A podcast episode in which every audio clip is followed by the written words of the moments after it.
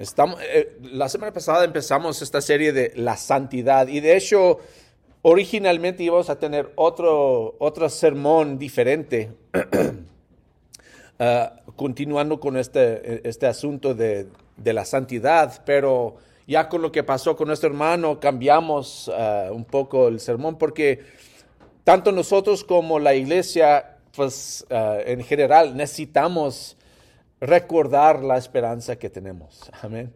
Necesitamos recordar el Dios poderoso que servimos.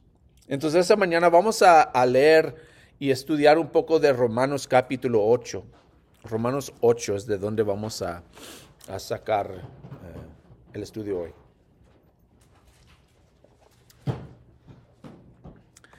El, jueves, cuando Roma y yo nos, más habíamos sentado Apenas habíamos sentado para relajarnos y después de un día fatigante Con, con los nietos y con el trabajo, muchas cosas pasando, cuando recibí una llamada cuyas primeras palabras fueron, recibí unas noticias tristes. Y Jim nos explicó que Dolph Rubio, un humilde siervo del Señor, hombre fuerte, manso, uno de nuestros diáconos, si no sabían, uh, aquí en Mountwood, había fallecido de repente. Y de hecho, en, un, estado de choque, de shock, ¿verdad? Fuimos al hospital para consultar, uh, consolar a Alta en este tiempo de, pérdida. Y, cuando pensamos en esa idea de, de perder a un ser querido, extrañar a su presencia, las cosas pequeñas que hacían, que tal vez nadie va a hacer, pensar en los tiempos ligeros y simples, o meditar en el futuro sin tener a, esa persona a nuestro lado, pues está triste. Pero hoy queremos hablar de la esperanza que tenemos, una esperanza basada en las promesas de Dios. Así que vamos a leer Romanos 8, 1 a 4. Dice, por lo tanto, ya no hay ninguna condenación para los que están unidos a Cristo Jesús. Pues por medio de él, la ley del Espíritu de vida me ha liberado de la ley del pecado y de la muerte. En efecto, la ley no pudo liberarnos porque la naturaleza pecaminosa, perdón, anuló su poder. Por eso Dios envió a su propio Hijo en condición semejante a nuestra condición de pecadores, para que se ofreciera en sacrificio por el pecado. Así condenó Dios al pecado en la naturaleza humana, a fin de que las justas demandas de la ley se cumplieran en nosotros, que no vivimos según la naturaleza pecaminosa, sino según el Espíritu.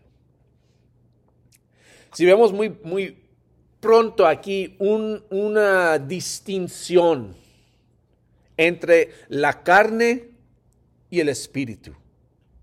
Y Pablo está, está, haciendo una distinción muy importante, muy grande. ¿Por qué?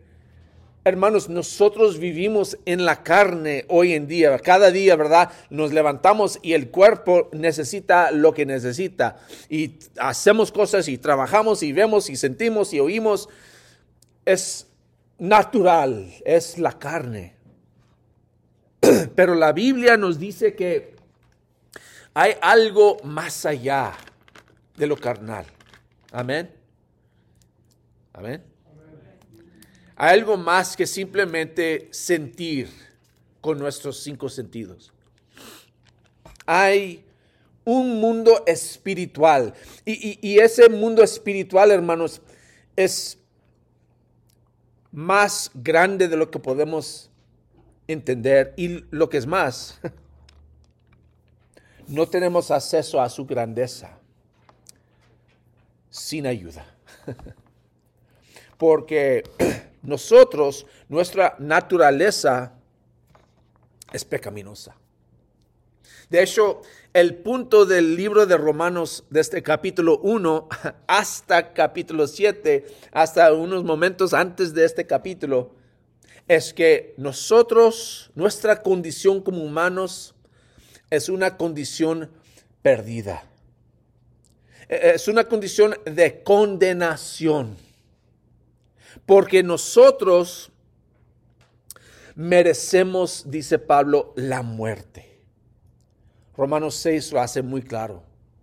Que el pecado, el, el pago del pecado es la muerte. Entonces, aunque leemos versículo, 1, La, la, grandeza del versículo 1, primeramente tenemos que entender versículo 3. Nuestra condición fuera de Cristo es una condición de condenación. Nuestras propias obras no nos salvan. Y ese es el punto de Romanos 1 al 7. No podemos salvarnos. Eso no significa que, el hombre en sí no puede hacer ninguna cosa buena. Hacemos cosas buenas, ¿verdad? Tratamos bien a las personas, cuidamos a, otros, hacemos cosas buenas, pero eso no nos puede salvar. Porque aunque apenas la mañana nos pasó esto, está allí nuestra ah, nieta en las manos de, Rome. Está moviendo y Rome está intentando tomar su, eh, el jugo de la vid. ¿Y qué pasó? Tiró un poco en el suéter de la niña. Y ya saben, es, muy difícil quitar esa mancha de vino o de jugo o de sangre de algo blanco. Aunque lo limpiamos, lo lavamos y todo, se queda esa mancha allí. Y así somos nosotros, hermanos. Sí podemos hacer muchas cosas buenas y vivir vidas buenas y todo, pero la mancha del pecado se queda en nosotros. Y, si no entendemos eso, no vamos a entender lo que dice versículo 1 cuando dice que no hay ninguna condenación. Porque pensamos, pues, condenación, pues, ¿qué condenación? El punto claro de Pablo y de hecho de, de Dios, de la Biblia, es que todos han pecado rumbo al infierno, rumbo a la destrucción, lejos de Dios, todos merecen la muerte. Seguimos los deseos de la carne, capítulo 1, versículo 18, habla de eso, de que conocemos a Dios. Eh, eh, eh, la naturaleza aún, la creación de Dios, demuestra que hay un Dios. Tristemente algunos quieren negar eso, pero es obvio de la creación que hay un creador. Pero aún sabiendo eso, pues empezamos a adorar a la creación, dice Pablo. Y dice, tampoco aún la ley que Dios nos dio nos puede salvar, porque la misma ley que vino para ayudarnos a entender la perfección que es Dios, nos causa enfocar en lo que la ley dice que no debemos tocar. De eso se trata específicamente capítulo 7. Que no podemos cumplir con la ley, porque si la ley empieza a decir, no debes codiciar, pues ¿qué, qué hacemos? Codiciamos. que no debes de mirar a, la, la, esposa de tu vecino. Pues ¿qué es la primera cosa que, que alguien hace cuando no mires por ahí? ¿Que no? Miramos por allí. Y el problema no es con la ley, es con nosotros. Al escuchar el no, la carne busca lo que no debe hacer. Amén. Esa es nuestra condición. Entonces, tenemos que entender eso muy bien. Primero, para entender lo que dice uno. Somos impotentes contra el pecado, como dice en capítulo 7, versículo 21. Así que descubro esta ley, que cuando quiero hacer el bien, me acompaña el mal. Y no es cierto. No, que no es cierto eso, que no es, así, que aun cuando quiero hacer el, el bien, estoy pensando, ah, pues sí, Pero ahí, ahí atrás viene conmigo el mal. Eh, sea aún, aún el orgullo de haber hecho el bien. que sí, he hecho el bien. Y ahora qué buena persona soy. aún con eso ahí está. No podemos, hermanos. No tenemos la capacidad de salvarnos.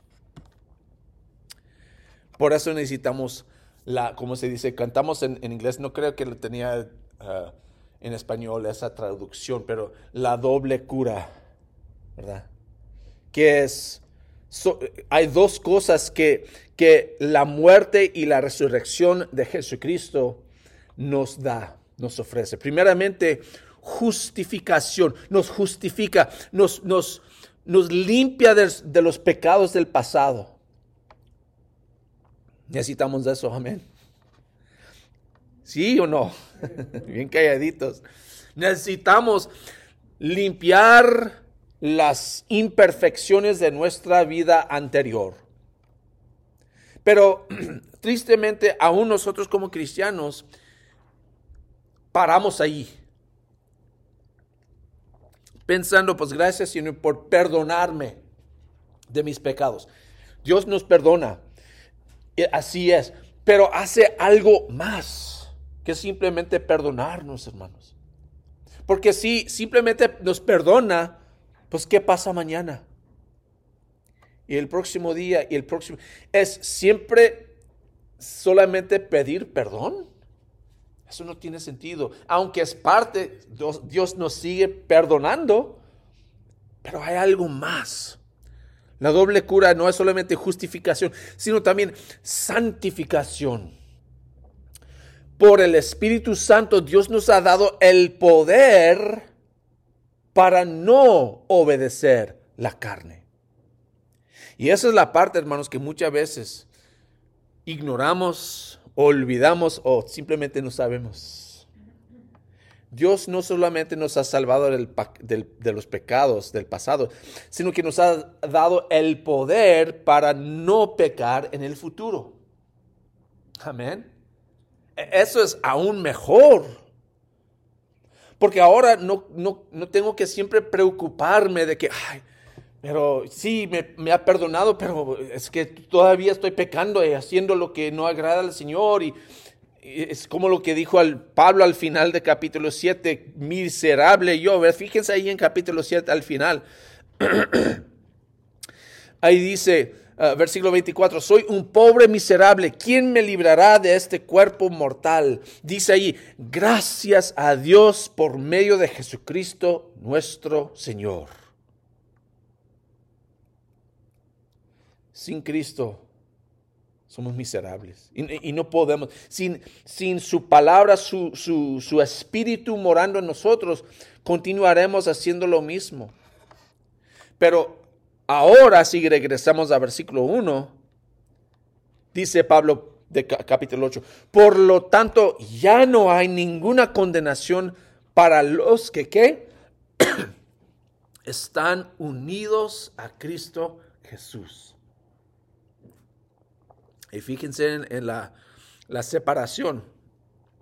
Pues por medio de él, la ley del espíritu de vida me ha liberado de la ley del pecado y de la muerte.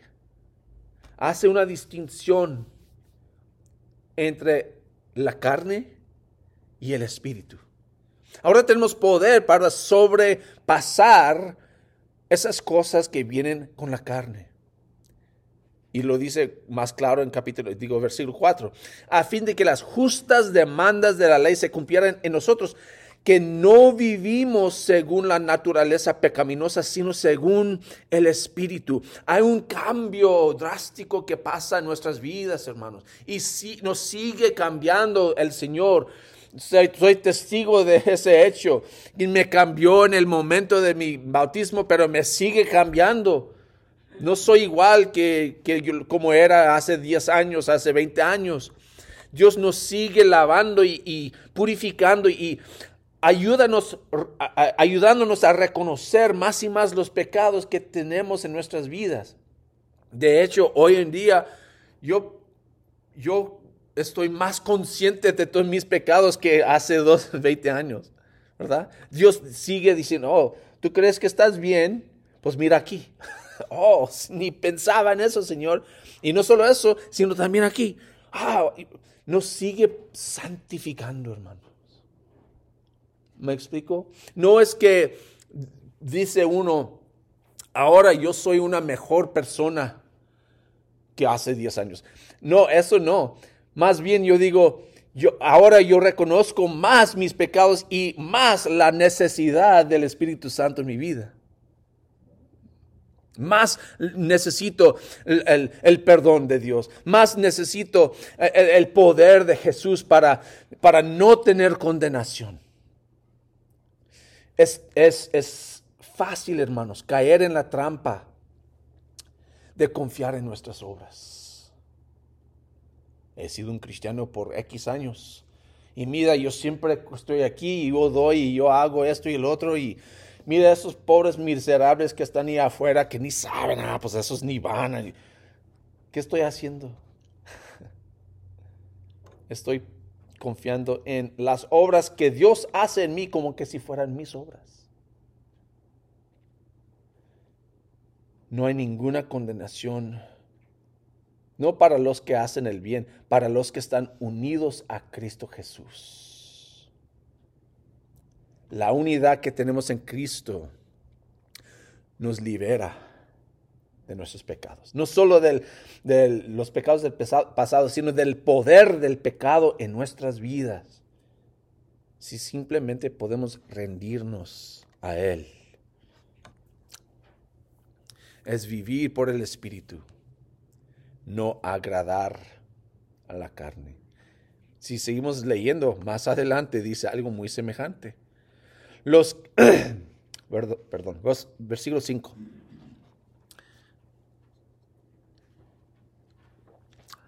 Versículo 5.